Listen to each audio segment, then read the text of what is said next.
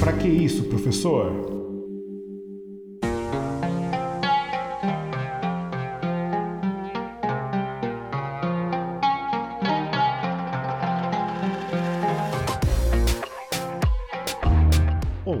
Eu sou o professor William Souza e sejam bem-vindos ao Pra Que Isso Professor, o seu podcast de história. Zumbi era um líder nato e, com sua força e inteligência, comandou um dos maiores quilombos aqui do Brasil, o Quilombo dos Palmares. Foi um lugar em que serviu de abrigo para muitos escravizados em fuga e também que resistiu a diversas investidas para a recaptura dessas pessoas. Mas para entendermos o contexto em que o Brasil se encontrava durante a formação do Quilombo, vamos chamar o Recapitula.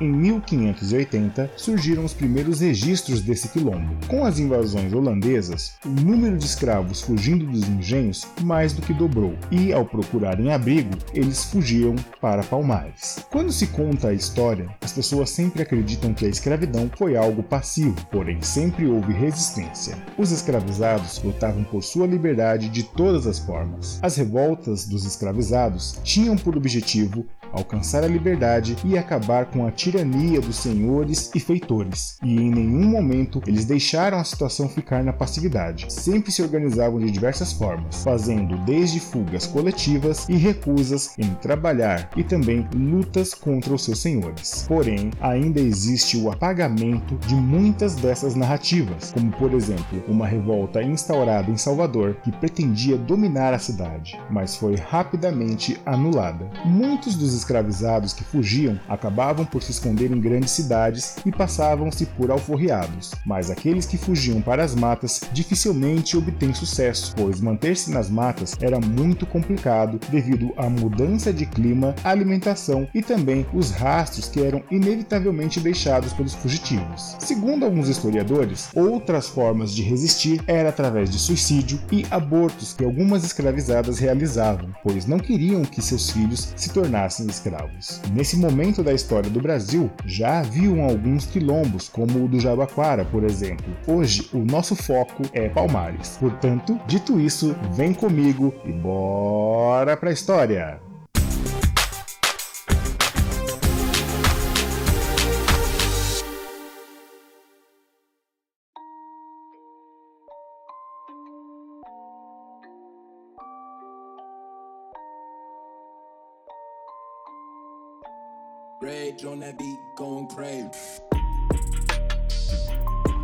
Palmares foi um dos maiores quilombos, com uma estimativa de 20 mil habitantes, e ao longo de vários anos sofreu diversos ataques, mas como era um lugar muito organizado, resistiu por quase um século. Palmares era cercado por madeiras, havia armadilhas em seu entorno e um portão controlava o acesso ao quilombo, que era um lugar autossustentável, pois existiam lavouras e animais de pequeno porte, e as tarefas cotidianas eram divididas entre as habilidades comuns de cada morador. Como já sabemos, Zumbi era o líder de Palmares e Dandara foi a sua fiel companheira, não tendo apenas um papel figurativo, e sim atuante, pois ela comandava grupos de homens e mulheres na defesa e desenvolvimento do quilombo. Zumbi, durante a sua infância, foi cuidado pelo padre Antônio Melo, recebeu o nome cristão de Francisco e, além disso tudo, aprendeu o português e o latim. Aos 15 anos, fugiu e retornou ao Quilombo dos Palmares, de onde foi sequestrado quando tinha apenas 6 anos de idade. Ele se desenvolveu como um ótimo estrategista e derrotou portugueses e holandeses que queriam acabar com o Quilombo. Zumbi não negociava com portugueses, logo a sua liderança fica evidente. Em 1680, assume a liderança do Quilombo, assumindo o lugar de Gangazumba, que era seu tio. Aliás, a ascensão de Zumbi é ligada a uma decisão de Gangazumba, em um acordo com portugueses que trouxe diversos problemas ao Quilombo dos Palmares. Porém, Zumbi e outros rebelaram-se, e depois de diversos conflitos, Gangazumba foi envenenado, e com isso, Zumbi torna-se o líder de Palmares. Outra coisa, que apesar de não termos tantos registros, é o papel feminino dentro da organização dos quilombos. As mulheres tinham uma grande importância no desenvolvimento social e também em estratégias de guerra, onde os nomes mais conhecidos dessas forças femininas são os de Acotirene, que era considerada a matriarca de Palmares, a Kaltune, esposa de Gangazumba, e Dandara dos Palmares, que era estrategista e também atuante dentro do quilombo, e outras também que infelizmente a história não conseguiu alcançar e registrar seus feitos. Muito se fala sobre o fato de Zumbi provavelmente ter escravos, porém o desenho social do quilombo era muito parecido com o que ocorria nas tribos originárias da África, mas havia uma diferença de status dentro de Palmares, onde os escravizados que chegavam por meios próprios tinham mais prestígio do que aqueles que eram libertos em ações de guerrilha. Sim, existiam movimentos de guerrilha para libertar outros escravizados e também esses movimentos de guerrilha iam atrás de munições e mantimentos. O sistema que havia e que se diz parecido com uma escravidão é uma servidão voluntária para ajudar o desenvolvimento do quilombo, ou então em algumas vezes como forma de punição, pois como em toda sociedade existiam regras a serem cumpridas. Porém, não há uma prova concreta de que havia escravidão nos moldes que a gente conhece dentro do quilombo dos Palmares. O quilombo já tinha uma certa notoriedade, pois muitas expedições que tentavam destruir o quilombo acabavam derrotadas. Domingos Jorge Velho e Bernardo Vieira de Melo foram contratados para organizar uma ofensiva contra o quilombo. Eles fizeram cerca de 18 tentativas, sendo bem-sucedidos em um ataque em janeiro de 1694. Essa força contava com cerca de 6 mil homens muito bem armados, e os guerreiros do Quilombo resistiam bravamente. A figura de Zumbi era cercada de muita lenda, como a de que ele teria corpo fechado ou que seria imortal. Durante muito tempo, se acreditou que Zumbi havia se suicidado. Porém, ele conseguiu escapar do cerco de Domingos Jorge Velho e, mesmo ferido, conseguiu manter-se durante alguns meses nas matas. E em 1695, através de técnicas de tortura, Antônio Soares, um dos moradores do Quilombo, acaba revelando a localização de Zumbi. Dessa forma, ele foi emboscado e morto pelo capitão Furtado de Mendonça no dia 20 de novembro de 1695. E ainda assim, como forma de acabar com o mito da imortalidade de Zumbi, ele foi degolado, sua cabeça salgada e exposta em praça pública. E após isso, ela foi levada ao governador Melo e Castro. O prêmio recebido por ter matado Zumbi foi de 50 mil réis, e o fim de Palmares se deu por completo em 1710. Zumbi foi assassinado ainda jovem, com apenas 40 anos de idade, e seus feitos o tornam grande, tanto que o dia 20 de novembro é comemorado o Dia da Consciência Negra, onde nesse dia realizamos tributos, relembramos todos os nossos heróis que lutaram contra a opressão e pela liberdade dos escravizados.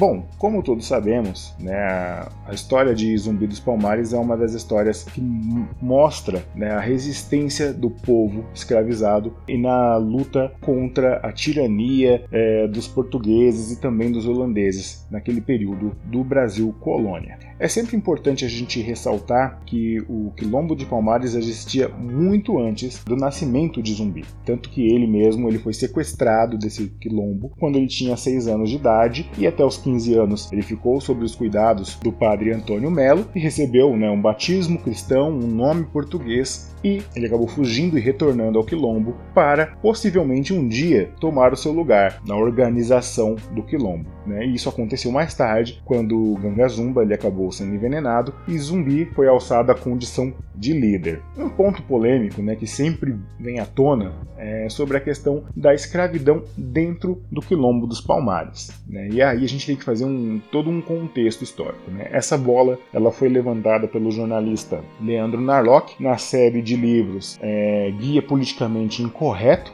né, da história do Brasil e tem outros aí da série dele. E ele levantou essa bola, né, falando sobre uma possível escravidão dentro do quilombo. Mas a gente tem que entender o seguinte: quando os portugueses chegaram na África, por exemplo, é, existiam tribos rivais, né? Porque muitas vezes as pessoas falam assim: ah, mas o negro escravizou o próprio negro. Será? Não, né, vamos tentar entender o seguinte: dentro da África existem tribos, tribo A e tribo B. Quando essas tribos batalham, o que acontece com os moradores daquela outra tribo? Eles acabam sendo presos, se tornam prisioneiros né, de guerra e acabam escravizados. Ora, mas isso aconteceu só na África? Obviamente que não. Tanto que os gregos também existia um sistema de escravidão, tanto escravidão por dívida ou escravidão em guerras, né?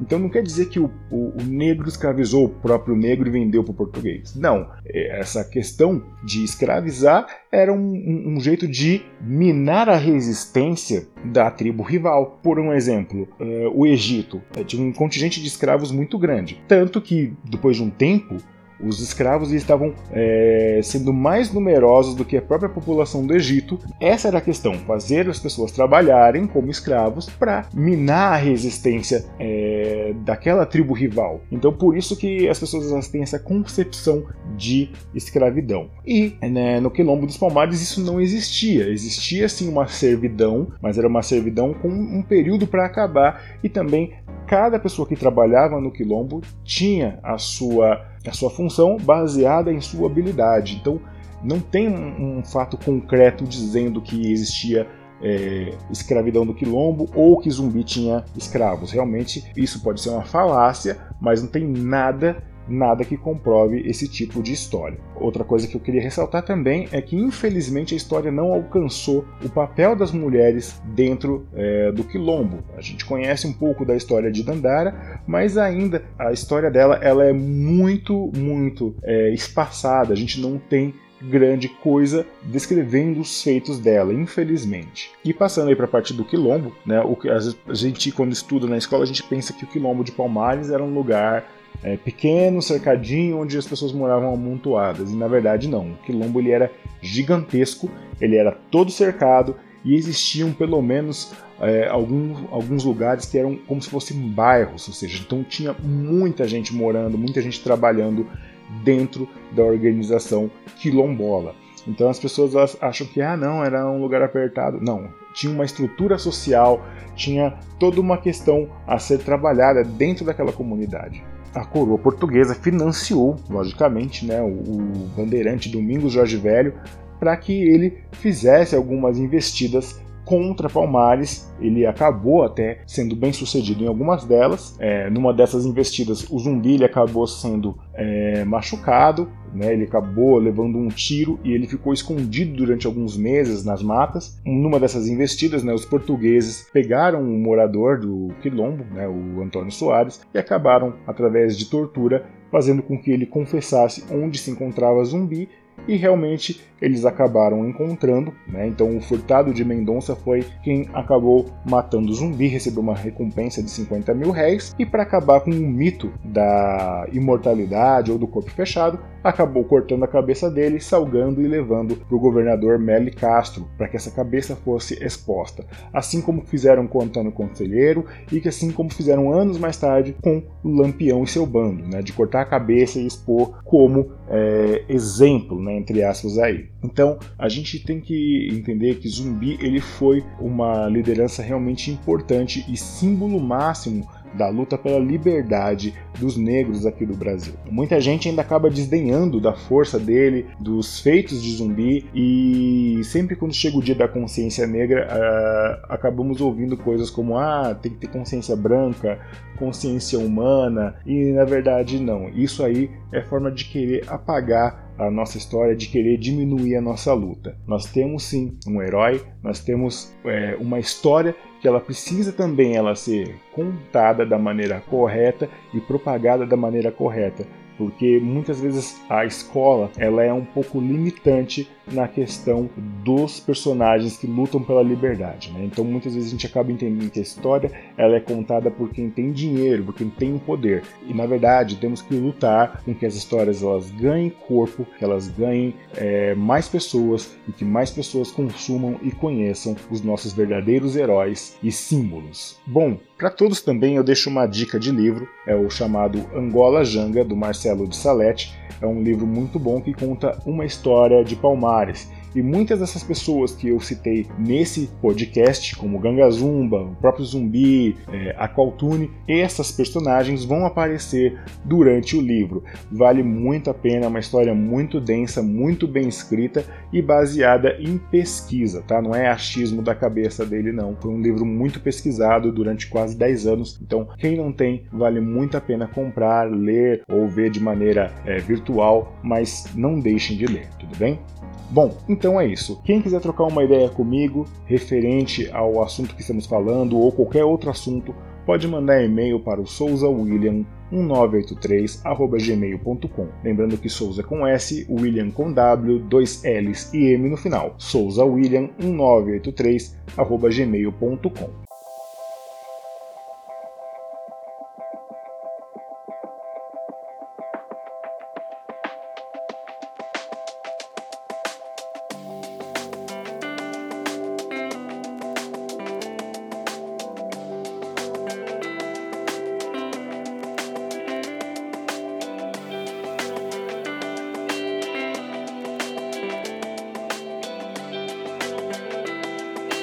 Então é isso, galera. Então eu acho que eu falei demais. Então, qualquer coisa é só mandar mensagem. Eu agradeço a todos vocês que estão acompanhando o podcast, dando seu play e ajudando aqui o professor a alcançar mais pessoas, tudo bem? Então, faça inscrição no seu tocador de podcast preferido, Google, Apple, Deezer ou qualquer outro da sua preferência. Se inscreva, baixe, compartilhe, ajude o professor, tudo bem? Então é isso, eu agradeço a todos, até a próxima, um grande abraço, tchau, tchau, falou, valeu!